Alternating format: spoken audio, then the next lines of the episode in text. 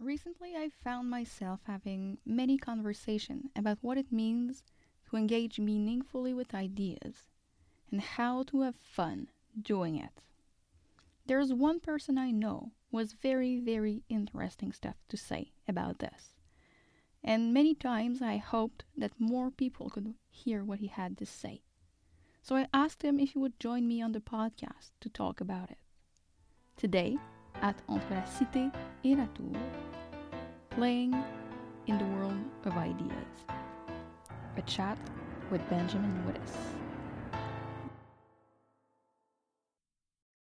Ben, thank you so much for being here today. Good to be here. To kick off the conversation, I'd like to ask you about a story you told me a while ago about an encounter you had with a professor when you were about to leave college. Do you remember that story? I do, um, although I think the story actually starts 25 years after that, um, which was which when I was driving near my house in a time of uh, just extraordinary stress in my life. Uh, I had relatives in the hospital. It was just a very unpleasant time. And I pulled up at a red light in back of a car with I think the most obnoxious bumper sticker I have ever seen in my life, certainly the most memorably obnoxious given the state of mind that I was in. And the bumper sticker said, Do you remember who you wanted to be 25 years ago? And, you know, of course, the point of the bumper sticker is to make you feel guilty for all the compromises that you've made and to make you think about how you looked at the world when you were young and idealistic and you know how boring you are now. And uh, it had very much the opposite effect on me because I had this flashback memory to this encounter that you refer to with a professor of mine who was somebody who I admired very much and actually am still very fond of. Um, and uh, I had this was almost exactly 25 years earlier. Uh, so the timing, the bumper sticker was very polite in referring to the timing quite exactly. Uh, and uh, I had just written something in one of the newspapers of the college that I went to, and this professor had apparently liked it very much. And I, I, passed him in a hallway and he stopped me. And I was a senior that year, so he knew I was moving on. And he told me he had really liked it. And then he asked me what I was planning to do with myself, which is always an uncomfortable question to ask people who don't know the answer. Um, and so I said to him, I kind of unburdened myself and I said, I don't know. I, I I know that I never want to go to graduate school. And uh, I know that I want to write. Um, I think I just want to be one of those freelance intellectuals who writes stuff and publishes it.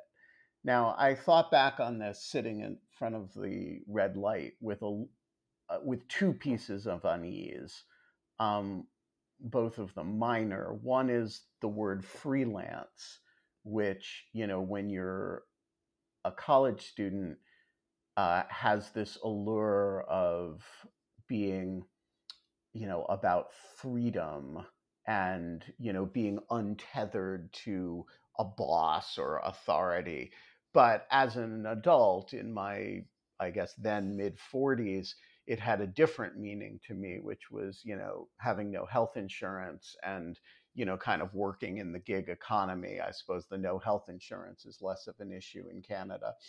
Um, the other more cringeworthy word is the word uh, intellectual, which, uh, you know, at some point along the way, I learned is a word one should never use to describe oneself. Um, but with those two caveats in the memory, I I realized that I was exactly who I wanted to be 25 years earlier.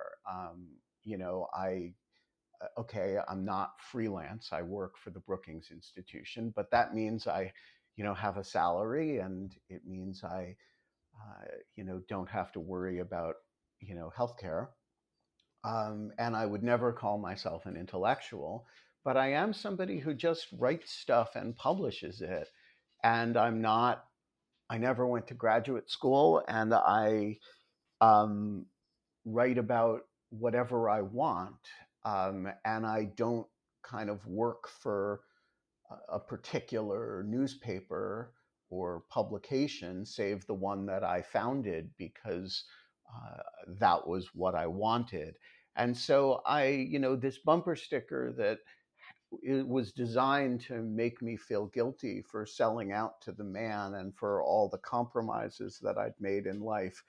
Actually, at a time of enormous stress, um, I pulled away. All of this thought happened in the time that it took the light to turn green. And I pulled away from that feeling sort of lighter than air. And, um, uh, you know, often when I think about questions of how my life has gone, I think about that encounter with a very obnoxious challenge, which is a bumper sticker that basically says, justify yourself, justify the choices that you've made, and feeling like, you know, that was a test I could pass.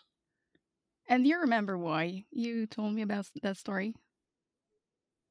I don't actually. I tell that story a fair bit to uh, people I mentor and and you know talk to them about careers in the world of ideas.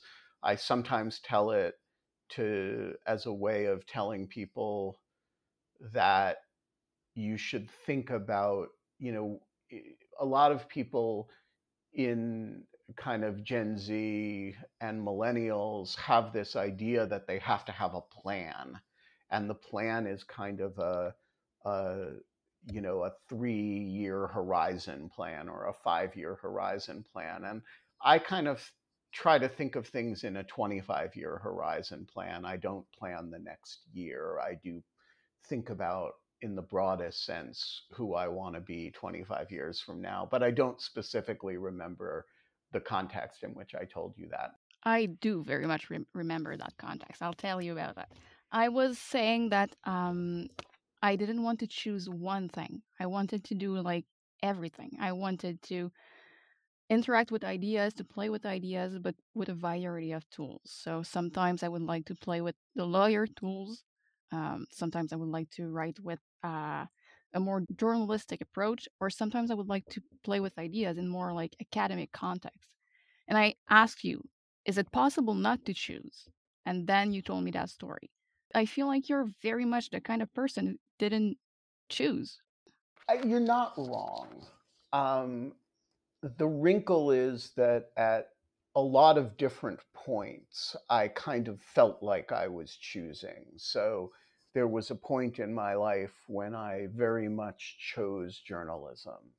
Uh, I went to work for the Washington Post to write editorials, and I did not think when I was doing that, you know, oh, this is part of a you know plan to sometimes use journalistic tools sometimes use legal tools sometimes use academic tools uh, it was much more impulsive than that. You know, a great opportunity presented itself, and I couldn't have been more excited to do it. So I did it, and I think I thought I would do it for the rest of my life at the time. So, in that sense, I didn't avoid choosing. The question is really the next choice I made when I left well, there was a choice in the meantime, which was when I wrote my first book, or um, I wrote it for an academic press, not for a trade press. That was kind of dipping a toe in in an academic environment, right? And when I left the post 10 years later, I went to a think tank, which is a quasi academic environment. Um, and so I think every choice that you make, you can feel like you're choosing, and yet the aggregation of choices, um, if you let them coexist with one another and clash with one another, can create a picture that's very much what you're describing, which is sort of a refusal to choose. And so, you know, at some level, lawfare is a reflection of that. It's uh, it has it brings together people who are academics writing about their academic work with people who are very much journalists uh, doing journalism. For example, we had somebody at the Oath Keepers trial in Washington you know, covering it as a journalist for fi- all five weeks of the testimony. That's kind of pure journalism, right? And then you have practicing lawyers who write for the site, and you have uh, policy people. And so this kind of very hybridized uh, eclecticism is a kind of reflection of over the course of a career really it's not really refusing to choose it's refusing exclusivity. Then let's look at one of these choices you made. When you were at the washington post and you decided to publish a book why did you decide to go with uh, an academic press instead of a trade book? So that's an interesting question. At some level, I chose it because no trade press was interested in the book that I wanted to write. But a law professor thought it was really important and sent it to, or sent the idea to the Yale University Press, and they were interested. And so, again, it was just the opportunity that presented itself was was should I not publish this book because it's too academic for uh, for to market as a journalist to trade presses, or should I essentially write it for free? Which uh, I mean, they paid me a small amount of money, but it was very small uh, as a kind of academic exercise and. I think most journalists would choose the latter um, or the, the former. I chose the latter without, you know, without seriously considering not writing it. Um, not because I wanted to dip a toe in academia, but because I wanted to write the book. Um, and the you know the the person the entity interested in publishing the book was an academic publisher that didn't bother me at all and so um, you know the result is um, a lot of engagement with academia and the uh, engagement with academia was older than that too um, but you know, a career is the aggregation of individual choices. And if you uh, choose, as I have, sometimes to do very pure journalism, sometimes to do uh, policy work, sometimes to do academic or academic adjacent work, uh, and sometimes to do stuff that doesn't really have a name, but that you just kind of create and you and people can call it whatever they want to call it. Uh, eventually, you end up with a very eclectic uh, set of things that you've done that you don't fit into any neat box. And, uh, you know, that can be an uncomfortable place to be because, you know, there aren't um, it's never obvious what the career path is. It's never obvious. It's a less of an issue now where uh, I'm sort of very much in the second half of my career and I'm reasonably well established. But it, it can be a very uncomfortable way to make a career. But it has real advantages, um, like you you are not in the straitjacket of any one professional discipline, uh, you get to ask yourself the question that I don't think people ask themselves enough, professionally, which is what would be the most fun thing to do right now. Mm. So basically, you had an, a question, you were curious about something, and you chose the academics set of tools to answer that question.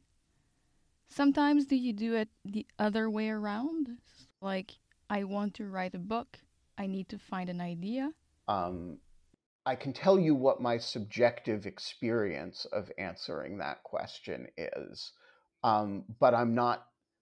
I, I want to be clear that I'm not sure that you know if you if you if a psychologist examined me for a long period of time, uh, he or she might come to the conclusion that what I'm describing is entirely a story I tell myself and you know has very little to do with the underlying decision making process that I use. My my basic conception of the way I choose projects is that traditional academia has the has the approach wrong. Uh, traditional academia says you have to think of a big question and you have to have a big idea about a big question. And then you plug away at the big question and you produce a monumental work of scholarship that changes the world. And I think all of that is basically bullshit. Yeah, you have a name for that for that, right? I call that uh, the the curse of the big idea. Um, and I think it's basically I don't I don't think it's designed in a conspiratorial way to par- paralyze people, but I think it couldn't be better designed as a conspiracy to paralyze people, particularly younger scholars. Um, I like small ideas, um, and one of the things that is distinctive about oh, and I don't care if small ideas change the world um, or if they have a big impact. I assess them by whether they're useful. Um, and so I often send young people whom I'm working with to cover a proceeding that other entities are not going to cover in depth. And I say to them, don't try to have a big idea about what happened at the proceeding. Just tell the reader what happened just describe the proceeding, cover the proceeding, tell a story about who said what and what arguments were made and what happened. And they are always amazed at how strong the reaction is to these pieces. Um, because they feel like, well, they didn't have any great big idea. They didn't. They didn't do anything important, and yet uh, people actually want to read these pieces. And why is that? Because people's engagement with ideas is whether they're useful. Uh, and people actually don't, you know, go to lawfare to say, okay, what is the next big idea that's going to change the world? They go to lawfare to say, hey, I heard there was an argument in the, you know, X case yesterday. I wonder uh, how it went. And I know Lawfare covers this stuff and has better, more in depth coverage than other places. Uh, and so I start with the idea that work should be a reader service and that everybody should ask themselves every day what is it that the world wants to consume from me that I can produce? What, what would be useful for me to produce? And what happens is if you do that a lot, like every day, eventually you find that there are these clusters of small ideas that give you medium sized ideas. And you write these little micro pieces about this happened and this happened. And the result, of course, of doing that is that you end up knowing a lot. And this sounds idiotically um, uh, obvious to say, but it would actually be news to a lot of academics. Um, uh, you know, knowing a lot turns out to be important to having good ideas, which good ideas, by the way, are distinct from big ideas. A lot of big ideas are really stupid. Um, and so, this idea that you build larger things out of smaller things is actually I think it should be a completely obvious point, but it's not the way a lot of people work. And so my basic workflow is I try to start by taking something that's interesting and that's that I have some something to contribute to. I I know a lot about how federal investigations work. So when the Russia investigation happened, when the Mueller investigation happened, I was very well positioned along with my team to in a just day to day way, explain to people what happened, what was happening. In the course of doing that, Susan Hennessey and I developed some ideas about the way uh, Donald Trump interacted with the office of the presidency of the United States. That those several ideas ultimately distill into one, I would say, semi big idea which was the subject of, of our book Unmaking the Presidency, we didn't start with that big idea. We started with covering the ins and outs of the way Trump was engaging with his office. And I think the idea that you know most people's entree to the world of ideas unless you're you know galileo or shakespeare you know there are these people who are mary wollstonecraft right she has one basically as best as i can tell she has one huge idea which is that you know uh, actually women are people and should be treated as such in in law and custom and education so that's a you know a heck of a she never wrote anything else as best as i can tell um, you know there's a there are these extraordinary individuals who have one, you know, who have just big ideas that seem to be born of nothing. Um, I am not one of those people, and I don't, like most people, shouldn't engage the world that way. You just end up stroking your beard for 20 years at a time, waiting for the big idea. Engage the world on the basis of something smaller. Basically what you're saying is like you need to learn how to walk to learn to run. Or even you need to learn how to walk in order to walk. Yes. Right? I mean because because if you if you what people want to do is to philosophize their way to an important thought. And that what that actually means in practice is sitting there doing nothing. Um, and what I would say is if you want to walk, walk, get up, engage the, you know, and and start walking. Go go gather some information that other people don't have and give it to them. Make yourself useful. The ideas will be generative from the process of engaging with smaller ideas. The other thing that you know academia really disfavors is information. So, which I am, I, I, will betray that I am really hostile to this frame of mind. I, when I pick up a text, I actually want to learn something from it. If if there is no new information in something, um, again, there are exceptions to this, but you're probably wasting my time. And, you know, particularly for, for younger scholars, bring something new to the table informationally. There should be, you know, you know, go out there and find something new to inject into the world. It can be very small, but make it useful. But useful is looked down upon sometimes, right? You can do more than merely useful, you're free from constraints. Useful is for the masses. Yes, it's the equivalent in in you know, the Victorian and pre-Victorian eras of being in trade, right, as opposed to being independent. Um, I I consider this one of academia's biggest flaws. I think knowledge should be useful. I think scholarship should add information to the conversation, uh, not really reframe what we already know. I hate angels dancing on the head of a pin arguments.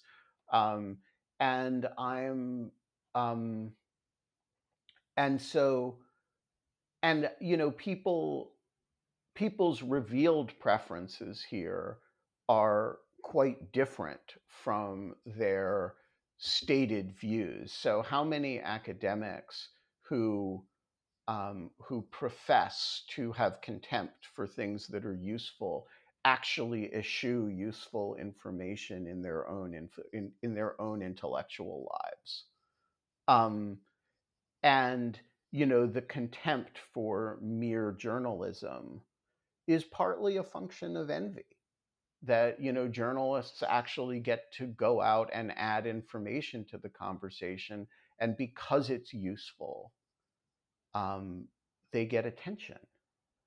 And a lot of academics actually crave that attention. So, yeah, I think there are uh, there is a lot of value to thinking small, thinking what information can I add to the conversation, and thinking how can I be useful. And I, you know, in developing lawfare, uh, one of the things that makes lawfare very different from a lot of other, you know, publications that you know feature a lot of academic work is that we're chronically thinking about how to be useful to the readership. What does the readership want or need from us on X subject? Yeah, but you're also very different from a newspaper. Uh, you provide real information, real deep dives in like really substantive stuff. Don't be too humble about that. No, no, no. So it's not humility at all. My point is, we're trying to force academics to engage on the basis of usefulness. Like, the world needs your guidance on the following question. Um, uh, we're also trying to force journalists, including people like me, to engage with the best academic scholarship uh, on the issues that we're thinking about. So it's very much a hybrid, and it's trying to take uh, it's trying to take uh, the best instincts of from from a variety of different communities. And why do you think um, academics bother with writing for lawfare? Like they're busy. Why aren't they just like focusing on writing law review articles? Well, I think there's probably as many different answers to that as there are academics who choose to not write law review articles or to write for other media instead. Um, writing for law review articles is a bad way of speaking to anybody outside your most immediate professional community uh, is the main answer. Um, the other the other thing is that um, I think we have been very persuasive over the years that there is a, a community of practitioners, mostly inside the government, that actually wants and needs guidance from uh, really strong analytic people, whether academics or not, and that lawfare is the way to talk to those people. And so I think there's a combination of frustration with their own form that, that is the coin of their professional realm and a desire to have a forum and the attractions of a forum that is uh, faster, uh, uh, less encumbered by you know the mumbo jumbo that makes up a lot of academic writing and that feeds directly into the minds of a, a community that finds their work useful and important. And why do i care about like being read by more people than only two or three people in my field? So a lot of people don't which uh, um, um, but i think there is honestly something missing from that. Um, and I think a lot of people perceive it that there is, you know, something something deficient about a conversation that doesn't go beyond uh, it's different if it's you know nuclear physics right and there are the costs of entry to engaging the conversation at all requires a degree of education that only a very small number of people have. But this is material that is, you know, should be accessible to large numbers of people. It deals with themes that is the fabric of democratic life, which is to say, the way law and policy and uh, security issues interact with one another. Uh, this should be a conversation that you know tens or hundreds of thousands of people are participating in. And i think when you engage it over time on a purely academic basis you have the perception that you're missing something of the conversation and it's because you are. So you're saying that the field of law is kind of different from other academic fields because it's really like the rules of society and that requires to engage the public more than other fields. Is that right? I think there are other fields like it where people feel the same urge.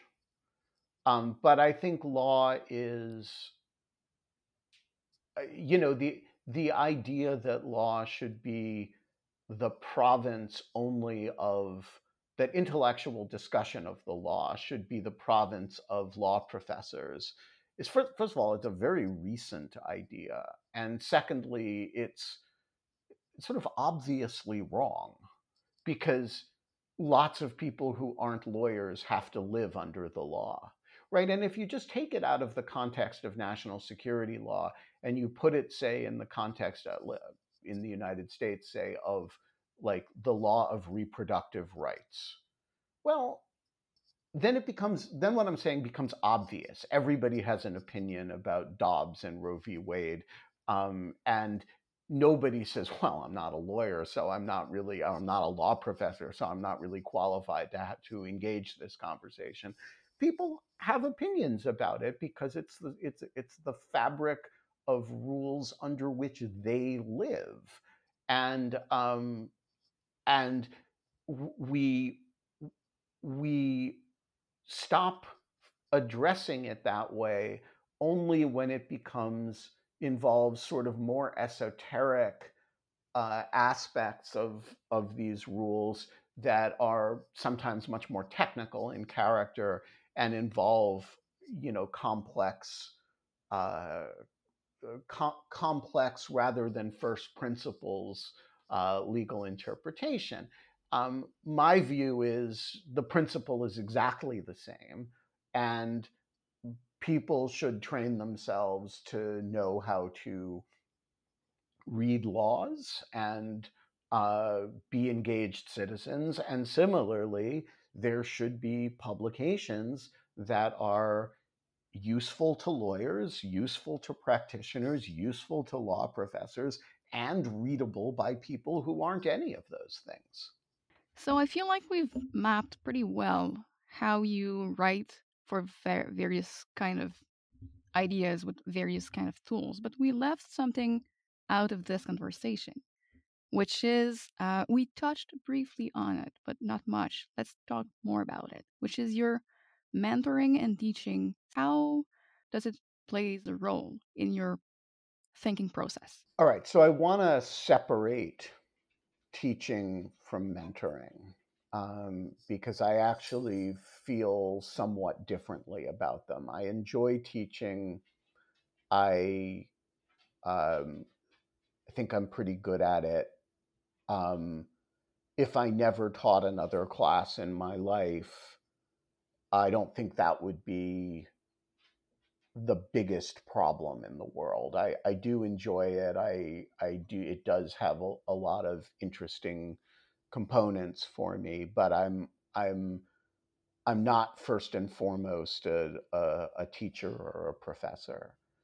Um, one of the things in the world in my professional life that I am most proud of, perhaps the thing, is the group of people that I have trained over the years um, and the uh, the sort of flowering of a certain type of legal writing journalism that I have um, uh, tried to cultivate in a group of people uh, who have gone on to do all kinds of things, but who kind of got their start in one way or another working for or with or alongside me. Um, and I don't, you know, I, I, I don't actually talk about it much because I don't ever want to be in the position of being seen to be taking credit for people's careers. Um, and so I will, uh, I, I don't, I, I'm, I, I, it's an aspect of my work that I, I don't generally talk about in public, but it is one of the things that I do that I think is most important and valuable and uh, that I'm very committed to. So, how does it fit in? Oh, and I'm constantly mystified that more people don't spend more time doing it. So, uh, there are a few ways in which it is integrated into everything I do. The first is that I very seldom do projects on my own. Um, most projects that I have done over the last 15 years have been joint with somebody and with almost no exceptions, there are a couple of exceptions. Uh, that person has been younger than I am, um, sometimes by, you know, as little as half a decade, mostly more like a decade and a half or two decades. Um, and and the gap you know, as I get older and the people that I work with, they don't seem to age at all. Um, and so, um, you know, that gap keeps growing. And so uh, the first element is that, you know, if you do, if you work with somebody who is, um, it, it, it expands your capacity so I can have two or three projects going on at the same time because I'm only doing, depending on the project, between a third and two thirds of the work associated with the project. Um, and um, if I'm doing less than a third of the work, that's probably not that's not a good thing. Hang on a second. We've got an angry dog. Come here something going on outside that you need to bark at? Okay, you can get a head pet instead. If I'm doing, you know, less than a third of the work, that's not a good thing. And if I'm doing more than two thirds of the work, it's probably not a fruitful collaboration on my part. Um, but there's a range, and you know, you can have multiple balls in the air if you have minions, which you cannot do if you're working as a solo actor.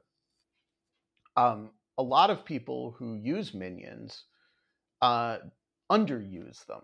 That is, they use them as research assistants and then they don't, you know, they actually see only a small fraction of what that person is capable of. They realize relatively little of the benefit.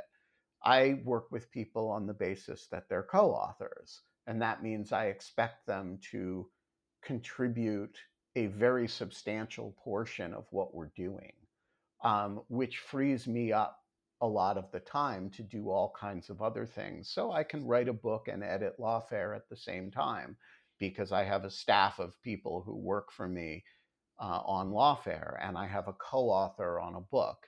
Um, uh, I can write five or six pieces at the same time if I need to, because I will meet with somebody, give them a series of assignments, look at their work, and get involved in a detailed way uh, only when it comes time to do the part of the writing that only I can do.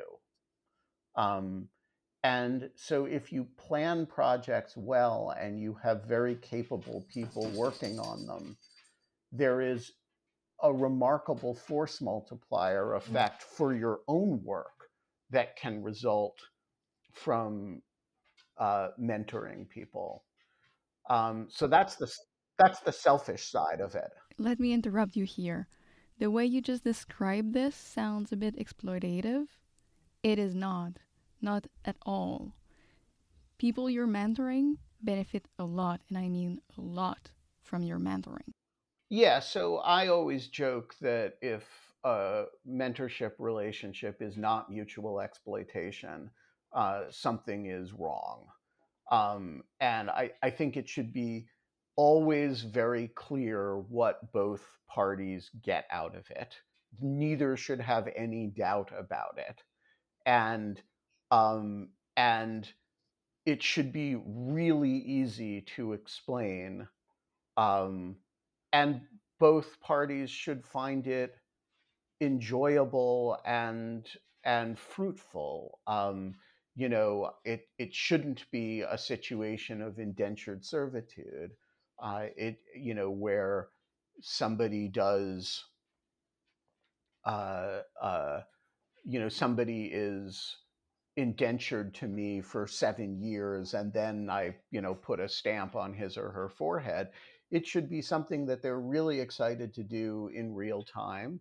That is um, that has immediate professional benefit for them and uh, that allows me to do work or to have work done. Often i don't even often i'm not even an author on it. It's just something that you know i have somebody write for lawfare or a body of work that i have done for lawfare that you know my name is not even on. Um, and so uh, you know i think it's you know a, a, an area where people are unimaginative in their uses of young people. And the result is that they needlessly constrict their own work. They do their own work but they don't do the work that's immediately adjacent to it because they run out of time. So if i have um, I'll, I'll, give you an example that involves you. Mm-hmm. Um, so, um, as you know, I have spent a fair bit of time shining lights on Russian diplomatic facilities um, around the world, and I um, uh, have been planning to write. I haven't actually written it yet. Uh, a long essay about the law of uh, of uh, projections onto embassies, which is an issue that has interesting international law, national law, local law implications. And I did, uh, as you know, an example of this in Ottawa and had an interesting encounter with the Royal Canadian National Police as a result. Um, and they uh, very politely warned me that they were not certain how this interacted with with Ontario uh, and Ottawa municipal ordinances. Um, criminal law, actually. Uh, criminal law, yes. And so, um, in the course of working on this piece, there's this adjacent question, which is hey, did I violate Canadian criminal law? And I turned around and said, hey, do you want to look into that for me and write a little piece for Lawfare to go alongside this uh, larger piece about what the what the what Canadian law says about pointing lasers and lights at at, at embassies. Um, and uh, you were uh, eager to do that. And I will. Uh, so this is a very good example of stuff that in a lot of contexts gets left on the table because I'm kind of writing about it in a US context and in an, in an international law context. And I'm not really expert enough in Canadian law to do this uh, on my own. So, but the instinct to say to somebody, hey, you want to look into this for me? We'll run it alongside my piece, um, uh, allows a kind of force multiplication uh, that is, uh, I, I think that a lot of people just don't bother to do. They just leave it as an unanswered question. Interesting. Um, one last thing before concluding. I asked you a question recently for your brand new project, your new Dog Shirt Daily newsletter on Substack, your excellent new newsletter. I asked you how not to become jaded after spending a long time in the world of ideas. And I'd like to link this question to the discussion we just had about mentoring. When I do get jaded, it's because I feel like I could have a much bigger impact by teaching a bunch of high school kids than by writing stuff nobody cares about. I feel like you found a solution to that problem with mentoring. You get to play with the, inter- the ideas you're interested in, but you also feel like you're having an impact. Is it the way you see it? So I mostly have never felt jaded about the world of ideas. I get jaded about parts of the world of ideas. Um, because you work in them for a while, you think you have interesting thoughts, and then you manage to convince nobody of anything, or when you do, it doesn't seem to matter. Um, and but I don't get from that jaded at the larger world of ideas. I get bored of those specific conversations and convinced that those conversations aren't fruitful. So then I try to move on to conversations that are fruitful or more fruitful. Um, and it is definitely true that mentoring people is part of the response to that you know that you um like teaching people how to engage with these areas how to play a useful role within them how to establish themselves particularly outside of academic contexts um, is a very exciting thing to do. Um, I think if you were only working on the same stale ideas, the same stale questions year after year after year, even that would get boring. Um, you have to think about like, okay, what are the areas where I'm in a position actually to make a useful contribution? What is an area where my thought might matter? Um, and you know th- that's a separate question from from mentoring people so the solution to jadedness is not mentoring it is finding some interesting content some interesting ideas and writing about it for lawfare. Do i get this right? Is that it? No um joking aside thank you very very much ben. It was a super insightful conversation. Thank you so much for agreeing to come here today. Well, it was a great pleasure, and uh, thank you for having me. Vous venez d'écouter un épisode d'Entre la Cité et la Tour. À la prochaine.